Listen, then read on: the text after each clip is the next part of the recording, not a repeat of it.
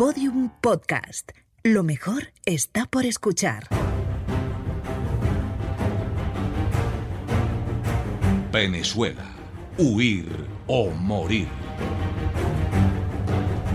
Aquel que ha decidido convertirse en migrante o aquel que ha tomado la decisión de salir de su país y buscar nuevos horizontes merece todo el reconocimiento, apoyo y admiración. Sin embargo, también resulta necesario encumbrar y reconocer a todos esos venezolanos y venezolanas que cuando tuvieron la oportunidad de irse de su país, decidieron no hacerlo, ya fuera porque se encontraban atados al cuidado de un familiar cercano que no podían dejar solo, porque no contaban con los medios para hacerlo, o porque consiguieron montar algún tipo de negocio o actividad que les permite librar la crisis humanitaria. La historia de los venezolanos es por lo tanto la historia de la tenacidad vista desde adentro y desde afuera. Soy Diana Calderón y junto a Vicente Moros les contaremos algunas historias sobre cómo la resistencia también se da desde adentro. Episodio 10. Los que nunca se fueron.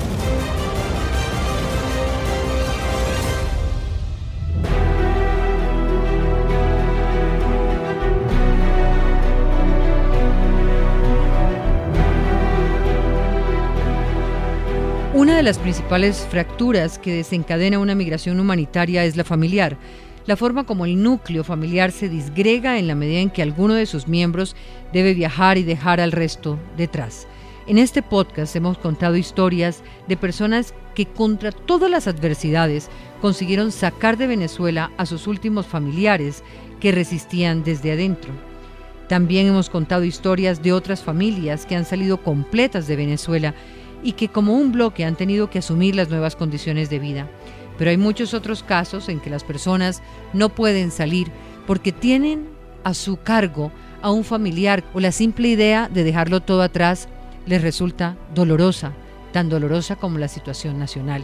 Es el caso de la actriz Anabela Jiménez, cuya madre quedó en una silla de ruedas debido a un accidente que irónicamente llevó a que Venezuela le abriera las posibilidades que esperaba. Yo siento que acá pues he, tenido la oportunidad de desarrollarme y experimentar en áreas que son muy importantes para mí y que Venezuela me ha brindado los caminos para eso. Eh, está mi familia, aunque muchísima familia ha emigrado, tengo como que mi núcleo principal aún conmigo, este, también las personas, la cultura, eh, la comida, el clima.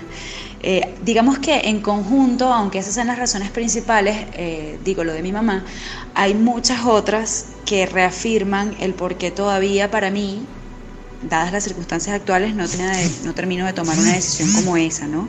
Aun cuando comprendo lo difícil que es tantas cosas, como los servicios básicos, la comida, las medicinas, este, sigo apostando porque si todos nos unimos, los que quedamos acá, y trabajamos juntos, podemos lograr ese cambio desde adentro, desde las creencias, dentro de las raíces y bases del sistema.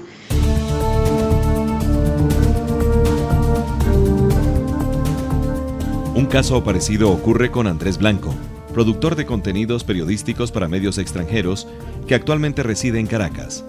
La situación se complicó cuando era joven, pero entonces temió salir del país porque, como todos lo sabemos, nunca es una decisión sencilla, a medida en que todos sus amigos y allegados se iban yendo, él se iba convirtiendo en cabeza de familia, responsable de los servicios y las compras. Hoy cuida de una tía que tiene más de 80 años y acompaña a su madre, último familiar de esa generación que aún vive en Venezuela. Las responsabilidades adquiridas se funden con la sensación de colaboración y gratitud que desarrolla frente a cualquier que, como él, también ha decidido quedarse. Me empiezo a dar cuenta que en efecto hay mucha gente que también está en el país y que sencillamente no se va del país porque bueno, acá están sus raíces, es su país y, y es gente emprendedora, gente que trabaja y lucha día a día con, con, las adversidades de y las trabas que nos pone el gobierno y pues empiezas como a sentir como una especie de, amor y eh, y enamoramiento por toda la gente que se está quedando y sientes que, o sea, particularmente yo siento que con mi trabajo puedo, puedo colaborar a que las cosas cambien en el país. O sea, definitivamente no... Eso se suma, por supuesto, a las... A las, eh, eh, ¿cómo se llama? Las razones que te doy anteriormente, pero, pero obviamente creo que estando acá aporto un poco más al país que, que yéndome, muy personalmente. Eh, yo valoro muchísimo la gente que aprecio mucho el, valor que hay que tener, perdón, para, para, para emigrar y, respeto mucho a la gente que ha salido del país. Pero también siento que hay que tener mucho valor y, y, para quedarse, ¿no? Entonces yo creo que, ambos tenemos un poquito eh, nuestro mérito.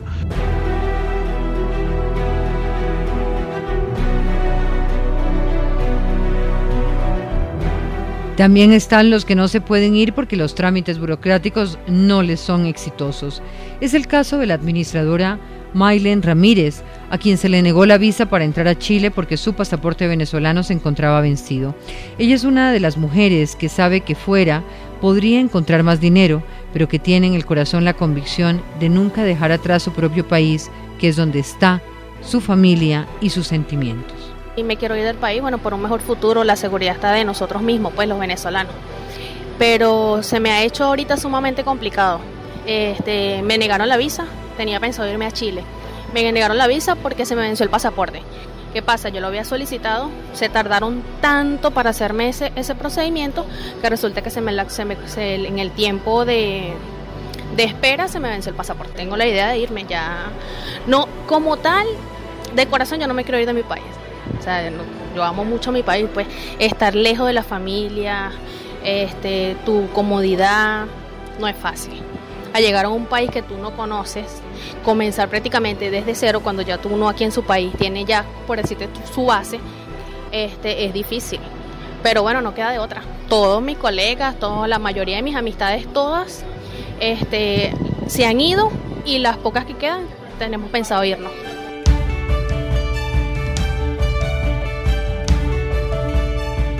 En otros casos, lo que ocurre es que la crisis trae oportunidades que se traducen en la posibilidad de sostener a la familia a pesar de las adversidades, como si se decidiera pasar las penurias en la ciudad natal, en vez de una ciudad desconocida. Carlos Meneses, quien fuera técnico superior, pero tuvo que girar su vida hacia el comercio, lucha en su ciudad, concentrado en sostener y velar por la seguridad y bienestar de los suyos. Eh, decidí quedarme porque me salió la oportunidad de montarme un, montar un negocio propio con sociedad y bueno, quedarme cerca de mi familia, que fue la principal, lo principal, pues, de verdad, cerca de mi familia y, y ayudar en mi núcleo familiar, pues, y me salió la oportunidad del negocio. Pensaba irme con ganas igual de ayudar de lejos, pero bueno, me salió la oportunidad y me quedé. No me arrepiento, pero sí, la situación está difícil, por lo menos para muchos. Puro comida, carne, víveres, charcutería. Montar el negocio hoy en día es mucha plata, mucho dinero.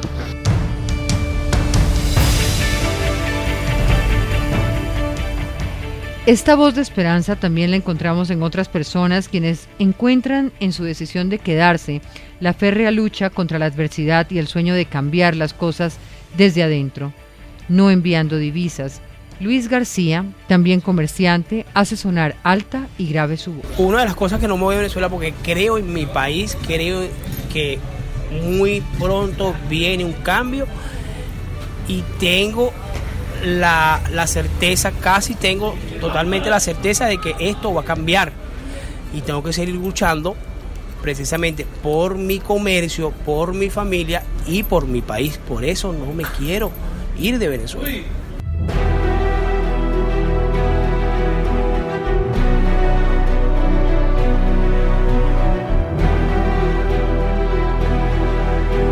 La encontramos en otras profesiones, en otros sueños, como el de Antonio González, un obrero que se aferra al de reconstruir a Venezuela de su miseria. Todavía le tengo fe a mi país, a Venezuela. Simple y llanamente por eso.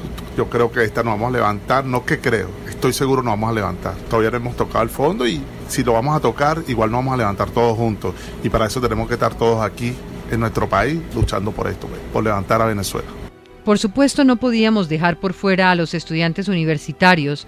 Uno de los propósitos del socialismo del siglo XXI que soñó Chávez era la educación asequible para todos. En Caracas, aún hoy, Una universidad pública cobra 20 dólares por un semestre y eso hace que muchos jóvenes prefieran quedarse. Cruzan los dedos para que la situación mejore mientras terminan sus estudios, pero saben que se encaminan como novillos que hacen fila en un matadero a un futuro incierto. Como todos los jóvenes, hemos pensado en algún momento emigrar debido a la situación del país, pero no he pensado en irme como tal debido a que es el único país donde puedo culminar mis estudios de una forma económica accesible. El costo de un semestre universitario ahorita está en mi universidad, que es una universidad privada, está en 20 dólares el semestre. Cuando afuera un semestre te puede costar hasta más de mil dólares. Como todos tenemos la esperanza de que una vez que terminemos la carrera, ya esta situación haya cambiado y bueno, aprovechar todas las oportunidades que está dejando esta crisis.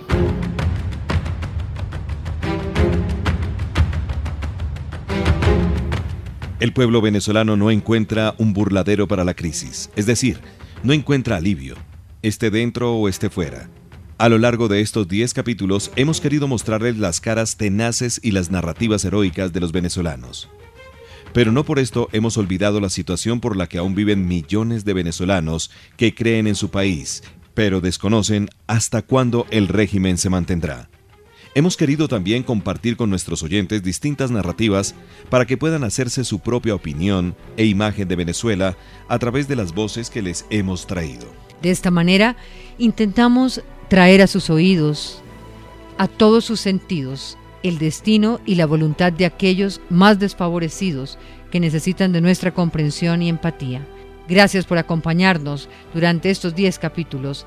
Cerramos con estas palabras de la periodista Carisa López. Decidí no emigrar de Venezuela porque creo que hay mucho trabajo por hacer todavía en este país. Como periodista considero que nuestro principal deber con la sociedad venezolana es ayudarlos a formar su propio criterio y esto se logra mediante la eh, difusión de información veraz y oportuna.